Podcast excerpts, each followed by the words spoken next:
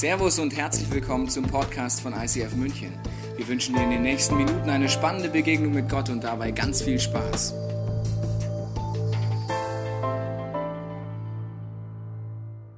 Herzlich willkommen im ICF. Wenn du noch nie hier warst, fragst du, was ist ICF? Ich habe mich auch am Anfang gefragt, dass jemand eingeladen hat. Ich sag's dir, es heißt internationales christliches Fitnessstudio. Vielleicht wusstest du das noch nicht. Hier siehst du schon das erste Gerät.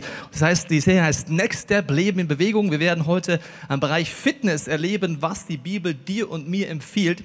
Ganz egal, ob du diesen Gott schon kennst oder nicht, wie man Durchbrüche mit diesem Gott erleben kann. Und vielleicht hast du dir auch schon mal die Frage gestellt, wieso gibt es manche Menschen, da scheint es so, als hätten die irgendwie mehr geistliche Power.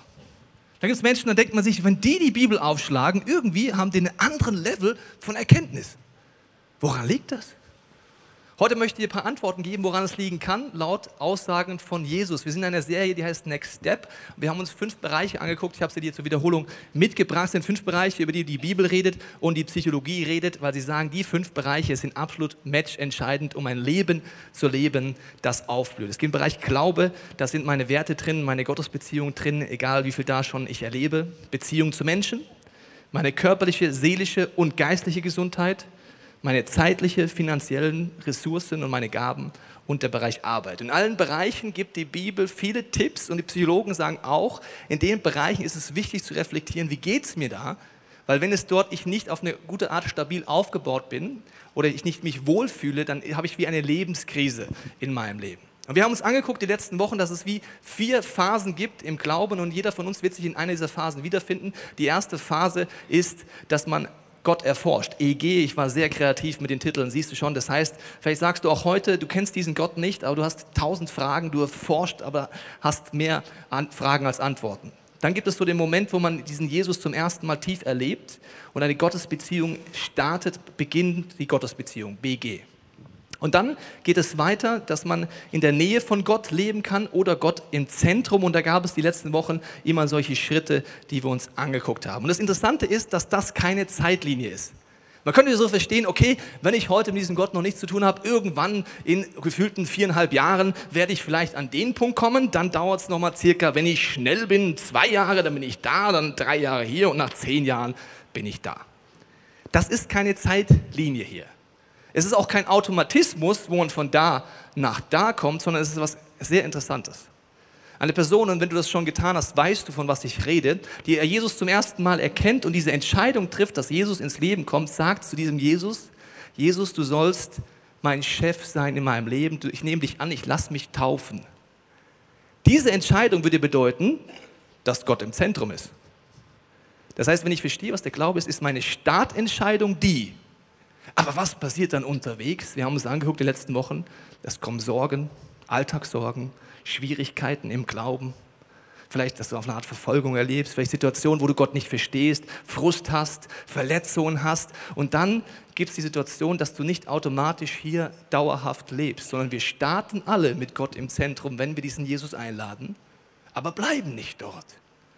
Und das, was Jesus dort erzählt in diesem Gleichnis, soll uns helfen zu verstehen, wie kann ich einfach dort einem, in einer Situation leben und dort auch bleiben, wo mein Leben aufblüht und Gott mit mir intensiv vorwärts geht. Und ich habe dir die Bibelstelle mitgebracht, Markus 4. Es geht jetzt um diesen vierten Bereich, Gott im Zentrum. Und dort heißt es folgendermaßen, die übrige Saat, hat Jesus hier ein Beispiel erzählt, die Symbolik aus der Landwirtschaft, aber viel auf fruchtbaren Boden wuchs heran und brachte das 30-fache, das 60-fache oder sogar das 100-fache der Aussaat. Diese Bibelstelle gibt es in Markus 4, Lukas 8 und Matthäus 13. Kleine Nebenbemerkung für die Hobbytheologen im Raum.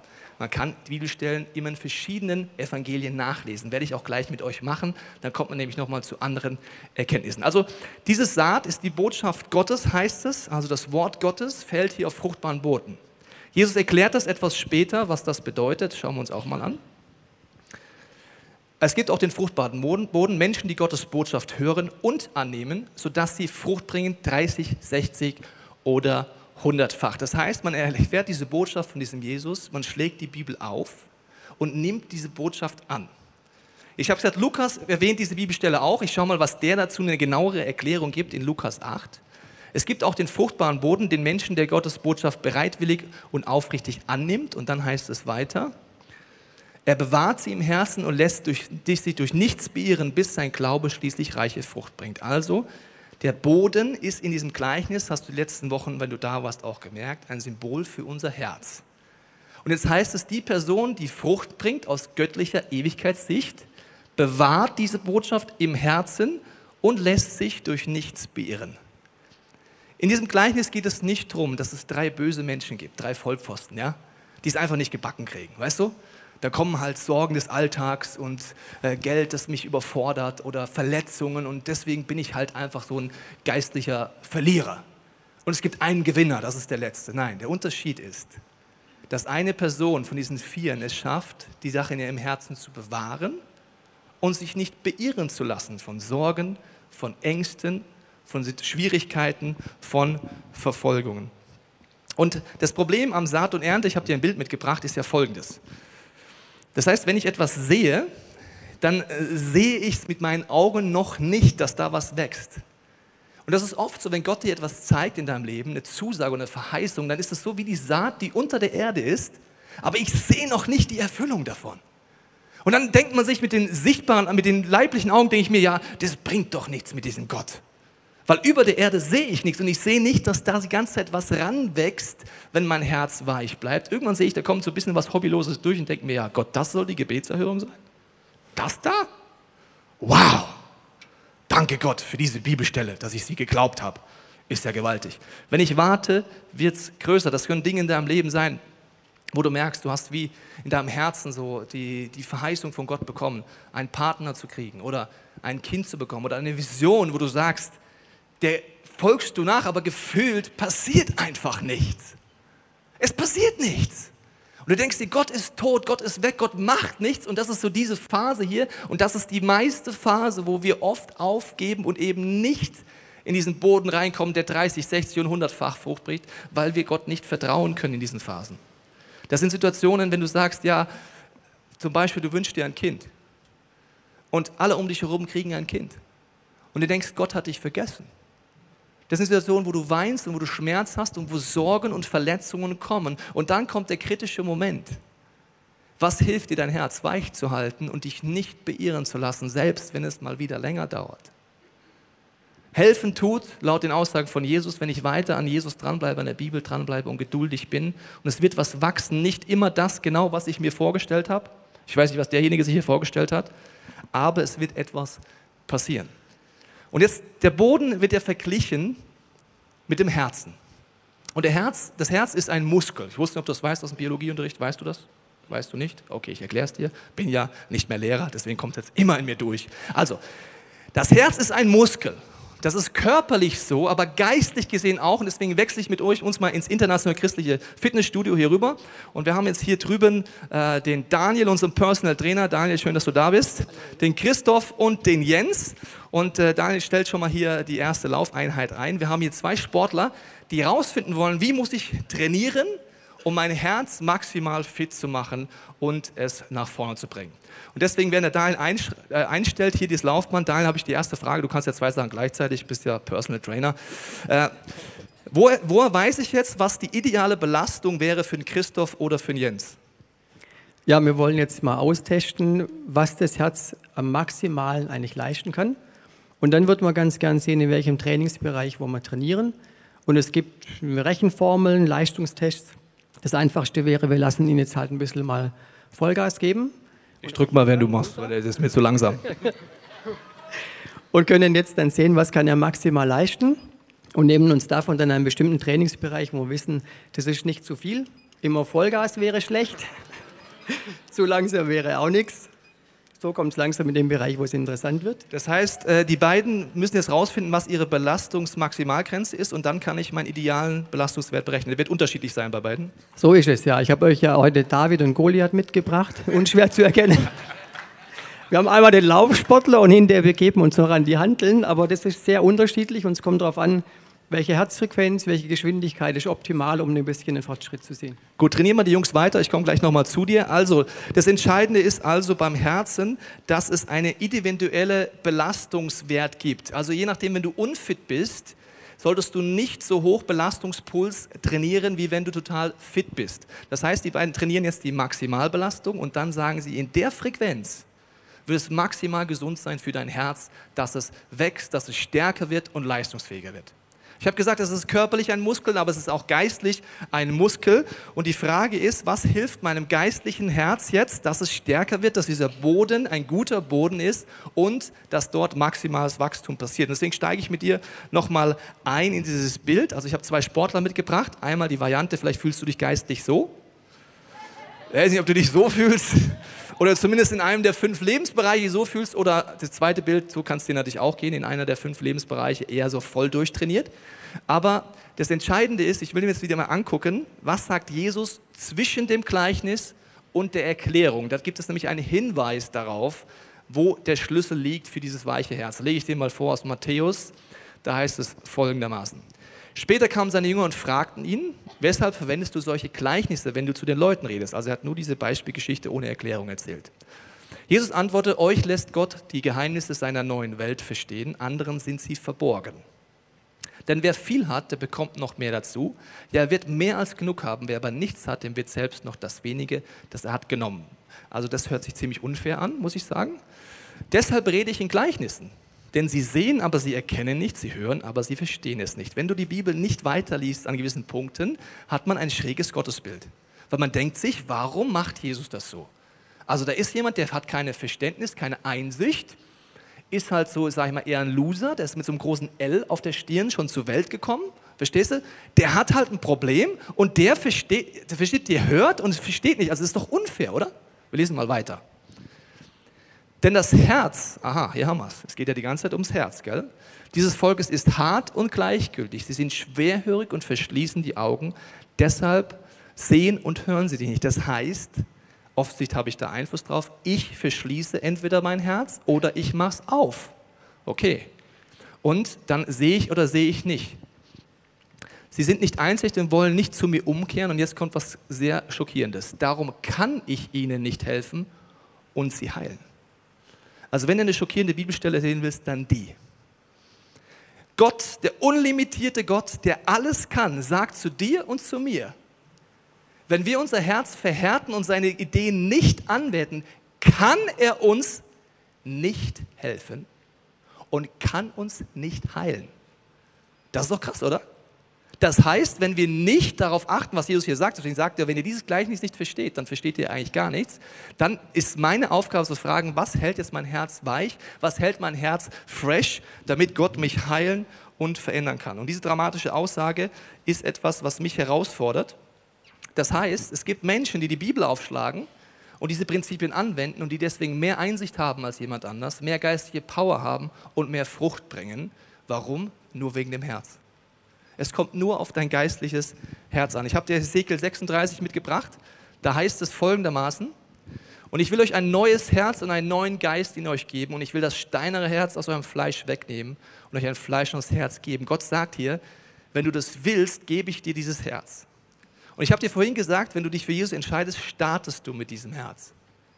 Die Frage ist, wie lange du mit Gott schon unterwegs bist, gar nicht mit Gott unterwegs bist, aber es kann sein, dass unterwegs durch Schwierigkeiten, Frust, Enttäuschungen, Verletzungen, Sorgen, Ängsten dein Herz eben nicht mehr so weich und so frisch ist, sondern sich eher verschließt und dass du vielleicht heute die Bibel aufschließt und denkst dir, ich verstehe nichts.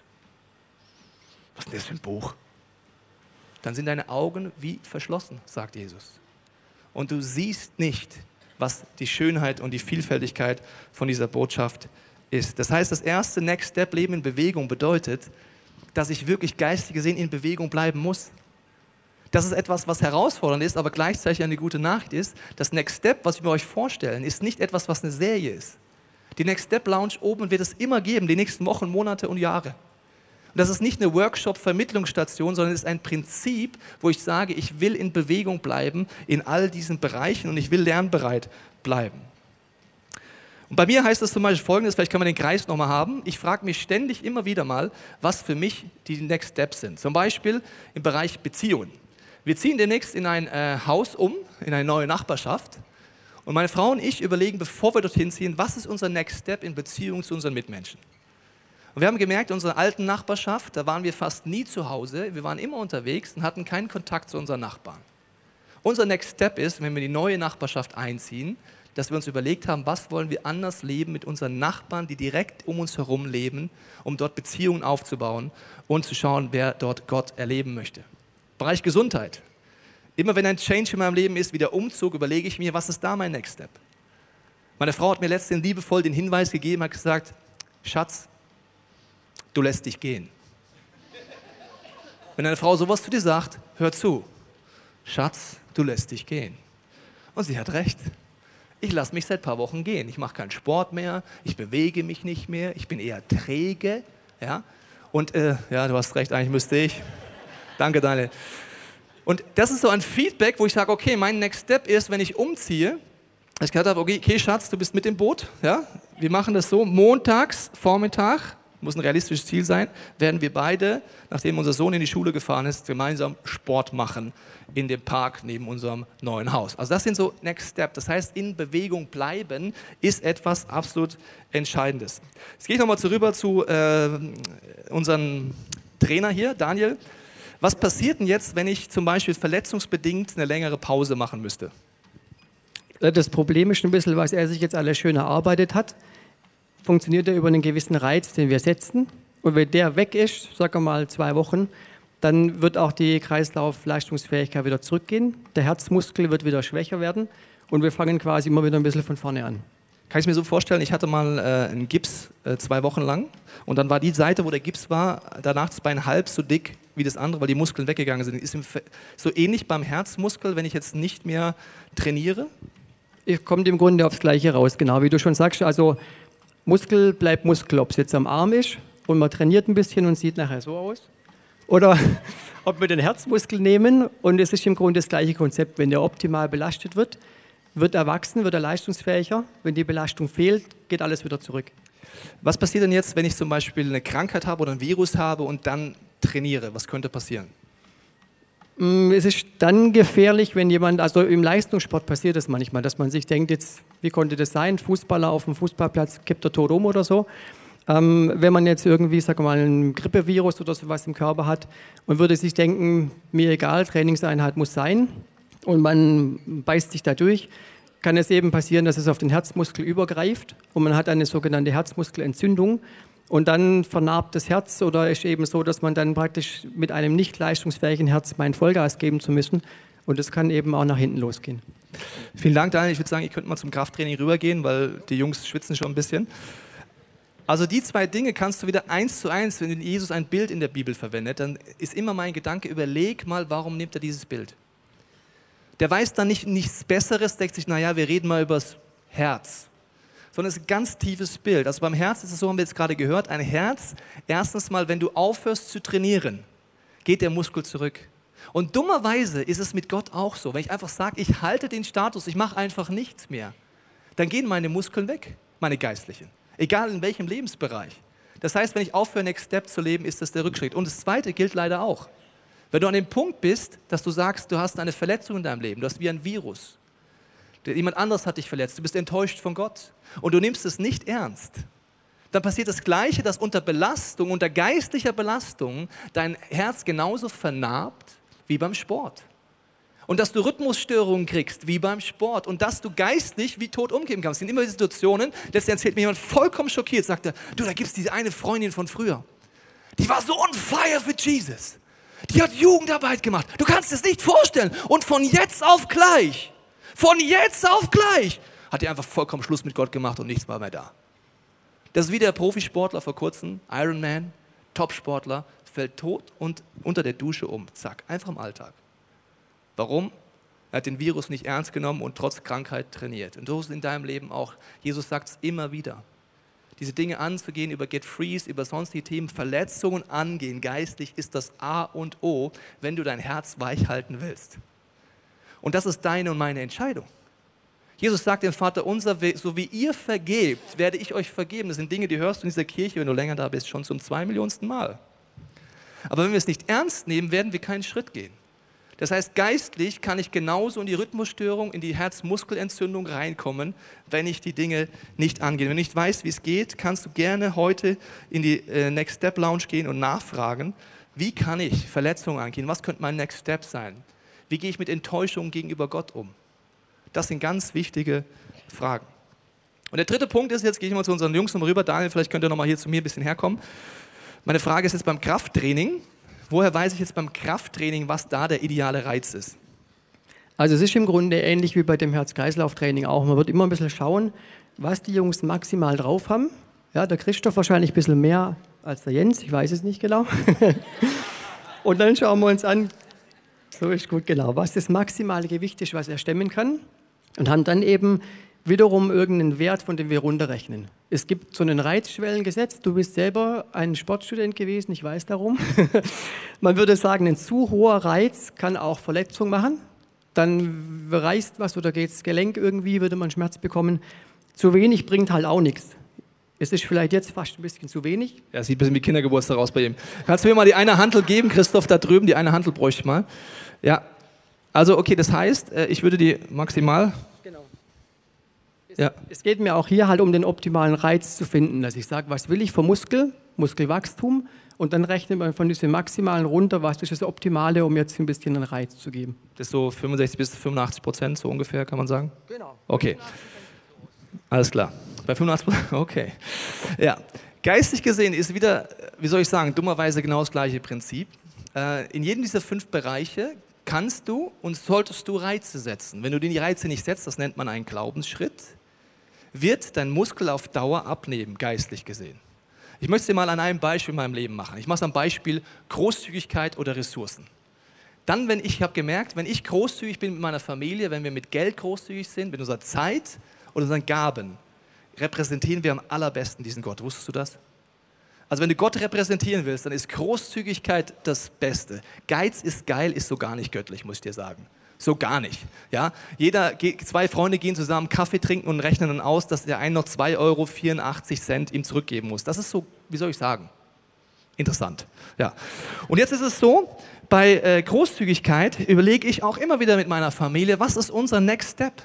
Und der Next Step ist einfach ein bisschen Gewicht mehr drauflegen, um den Reiz auf den Muskel zu kriegen. Und das ist in meinem Leben was ganz anderes als bei dir.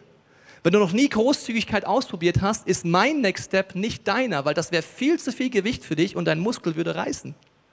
Und du würdest Schmerzen haben. Zum Beispiel gibt es gewisse Prinzipien in der Bibel. Das eine ist der, das Prinzip des Zehnten. Und die Leute fragen mich immer wieder, warum redest du oft drüber? Also erstmal rede ich gar nicht oft drüber, kannst den Podcast nachhören. Es ist nur gefühlt oft, weil dieses Thema uns so gar nicht gefällt. Warum rede ich darüber? Weil es eines der geilsten Themen überhaupt ist. Weil ich dir sagen will, wie mein Glaube wächst und mein Herz weich bleibt, ist Großzügigkeit das beste Training. Und ich merke, wenn ich zum Beispiel, der Zehnte ist das Prinzip, dass ich sage, Gott, die gehört alles und du hast mir alles gegeben und zehn Prozent gebe ich wieder in die Kirche zurück. Und wenn du sagst, das hast du noch nie gemacht und du hast noch nie etwas gegeben, dann ist der Reiz zu viel. In meinem Leben, ich lebe das seit 17 Jahren, der Zehnte ist boring, gehen, langweilig. Wenn ich dort stehen bleibe, dann werde ich so ein Schnarchchrist. Verstehst du? Für mich ist die Frage, was heißt Gott, ich, du kannst mehr, du hast mehr. Also haben wir angefangen, vor zwei Jahren weit über den Zehnten hinaus zu geben und haben gesagt als Familie, wir fangen ein Konto an. Wenn Gott was braucht, heißt es, wo wir eine prozentuale Zahl draufladen. Und jetzt war ich unterwegs mit meinem israelischen Pastorenkollegen, ein messianischer Jude, und da habe ich geredet über Großzügigkeit und den Muskel trainieren, weil es ist schon gut, so 5% mehr drauf zu packen in den Training hier, sage ich mal so. Und dann sagte er, ja, weißt du, Tobi, also wir Juden, wir geben nicht 10%. So, ja, okay, was gebt ihr? 30. What? Jetzt wird es mir langsam ein bisschen schwer, muss ich sagen. Oh, wie 30? Er sagt, ja, also musst ja mal den ersten Teil der Bibel genau lesen. Da habe ich gesagt, ja, erklär mal. Er sagt, ja, der erste Zehnte, der ist vollkommen normal. Den gebe ich in die Church. Ich ist dafür, dass hier äh, Kirche aufblüht, Menschen Gott kennenlernen. Und dann sagt er zu mir einen krassen Satz, sagt er, und Tobias, das ist noch gar keine Großzügigkeit. Sag ich, was? Er sagt, ja, das ist keine Großzügigkeit. Das ist so, wie wenn du an eine Kasse gehst und mit einem 100-Euro-Schein bezahlst, das kostet aber nur 90 und du kriegst 10 Euro zurück, dann knutschst du nicht den Kassierer ab, sagst, Mensch, bist du großzügig. So was habe ich noch nie erlebt. Du bist ja so ein toller Penny-Tangle-Mann, Netto-Kassierer. Was ist mit dir los? Das gehört doch eh dir. Also das ist das, sagt er, das ist noch keine Großzügigkeit. Okay, was ist denn Großzügigkeit? Sagt er, ja dann die nächsten 10 Prozent im jüdischen Verständnis nimmt man damit die, mit der Familie auf die Feste zu gehen. Das sind, die wir in den nächsten Wochen uns auch anschauen. Das sind Situationen, wo Urlaub ist, die Familie in der Gegenwart Gottes auftankt und Freude hat. Die Bibel sagt, kauf Alkohol ein von diesen 10 Prozent. Ja, ist wichtig für manche Christen zu wissen, dass in der Bibel steht, du musst Alkohol einkaufen. Okay. Und dann feierst du in der Gegenwart Gottes. Und dann habe ich gesagt, und die dritten 10 Prozent, ja, die sind für die Armen.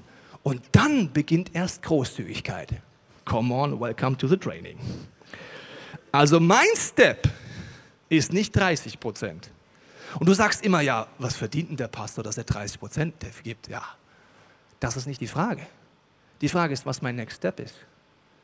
Und wie großzügig ich werde, dass ich merke, dass Gott mich versorgt. Mein Next Step ist, mit meiner Familie zu belegen, was sind unsere Schritte über das, was wir machen, hinaus. Was möchte Gott von uns? Welches ist der Reiz, den ich setze auf meinen Muskel, die Ressourcen?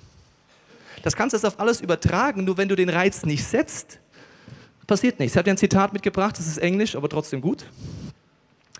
You can give without loving, but you cannot love without giving. Du kannst geben, ohne zu lieben, aber du kannst nicht lieben, ohne zu geben. Und das ist etwas, wo ich als Beispiel dir zeigen wollte, wie wir dort den Reiz setzen können. Zum Abschluss habe ich noch mal eine Frage hier drüben. Vielleicht Daniel, kannst du noch mal zu mir rüberkommen mit den Jungs. Ihr habt gut trainiert. Daniel, wie ist das jetzt, wenn ich jetzt regelmäßig trainiere, den Herzmuskel? Könnt ihr euch kommen, Jungs, das sieht schön aus. Komm. Äh, ja. Mal Applaus für euch, ihr habt echt gut geschwitzt. Daniel, wenn ich jetzt regelmäßig trainiere, ja, welche positiven Konsequenzen auf mein Herz hat das regelmäßige Training? Es wird so sein, wenn man jetzt halt so ein Training regelmäßig macht, dass man im Alltag einfach einen niedrigeren Ruhepuls hat schon mal. Also man sagt so 60 bis 70 wäre normal und irgendwelche fragen einen Fahrradradsportler, der hat wahrscheinlich um die 40. Das heißt, das Herz arbeitet viel ökonomischer. Bei anstrengenden Sachen würde man nicht so stark ansteigen vom Puls, sondern steckt es viel leichter weg und denkt sich, pff, ja, kenne ich was anderes so. Vielen Dank euch dreien. Es ist euer Applaus. Ihr dürft gerne äh, abgeben, euch ein bisschen ausruhen bis zum nächsten Gottesdienst. ja, genau. Also ich habe dir die Aussagen nochmal mitgebracht vom Daniel, das wir nochmal geistlich zu übertragen. Wenn du regelmäßig trainierst, diese Bereiche Next Step gehst, dann wird passieren, du wirst ruhiger, das heißt dein Ruhepuls geht runter. Wenn du dir Sehnsucht äh, wünschst, also wenn du wünschst, Frieden haben, zu haben im Leben, ist das auch der Weg, den Jesus vorschlägt. Je mehr ich meinen Herzmuskel trainiere mit diesem Gott, desto mehr geht mein Ruhepuls runter. Vielleicht haben wir die zwei Sätze ganz am Ende nochmal. Also ich werde ruhiger. Und der zweite Punkt ist, hat er auch gesagt, ich werde belastbarer. Das heißt, wenn ich mein Herz trainiere, es weich halte, die Prinzipien anwende, einen Reiz drauf setze, wenn ich es weich halte, Verletzungen angehe, Sorgen des Alltags versuche mit Gott und Gemeinschaft in der Small Group anzugehen. Wenn ich das mache, werde ich belastbarer. Das heißt, davon redet Jesus.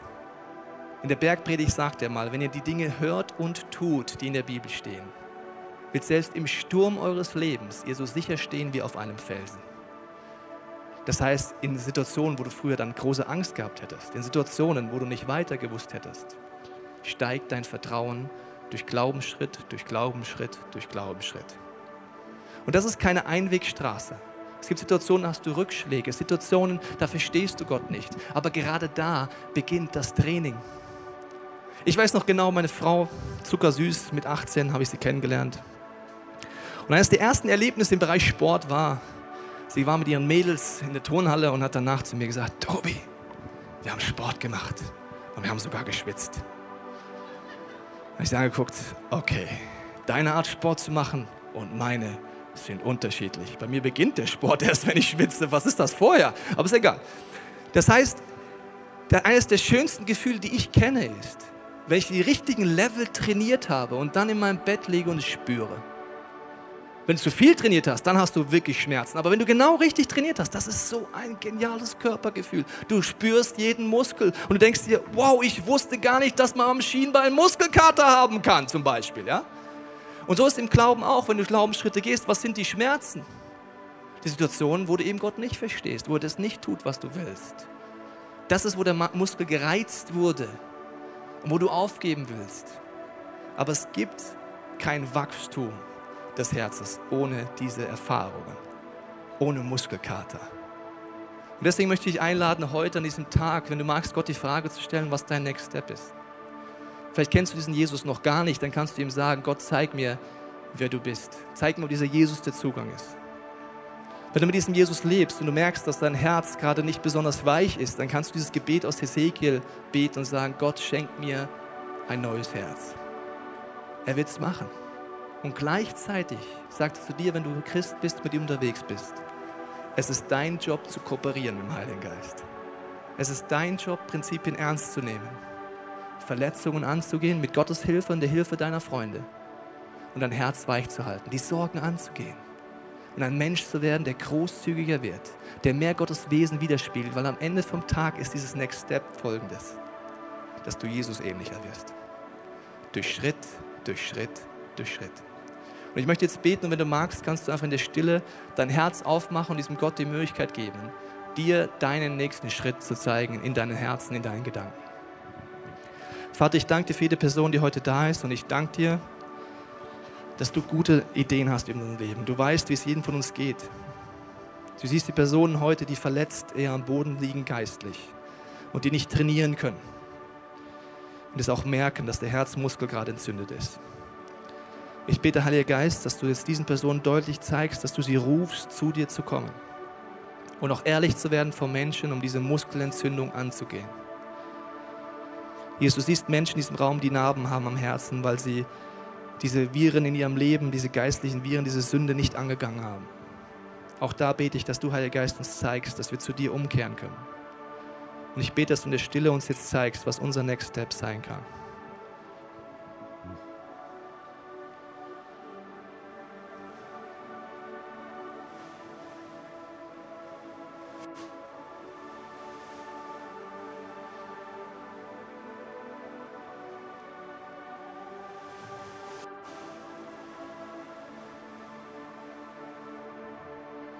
Jesus, ich binde jetzt den Geist der Anklage und der Hoffnungslosigkeit über dem Leben jeder Person. Ich danke dir, Heiliger Geist, dass du ein Geist bist, der uns einlädt, Schritte zu gehen, der uns Mut macht, einfach den nächsten Schritt zu gehen. Ich nehme auch alle Anklage von deinem Leben, wo du denkst, ich müsste ein Leistungssportler sein. Gott erwartet nichts von dir aus zu sagen, möchtest du einen Schritt heute gehen. Und ein Schritt in der Reha, in der Wiederherstellung, der Physiotherapie ist ein Schritt in die richtige Richtung. Amen. Wir hoffen, dass dir diese Predigt weitergeholfen hat. Wenn du Fragen hast, kannst du gerne an info at icf-moenchen.de mailen und weitere Informationen findest du auf unserer Homepage unter www.icf-moenchen.de.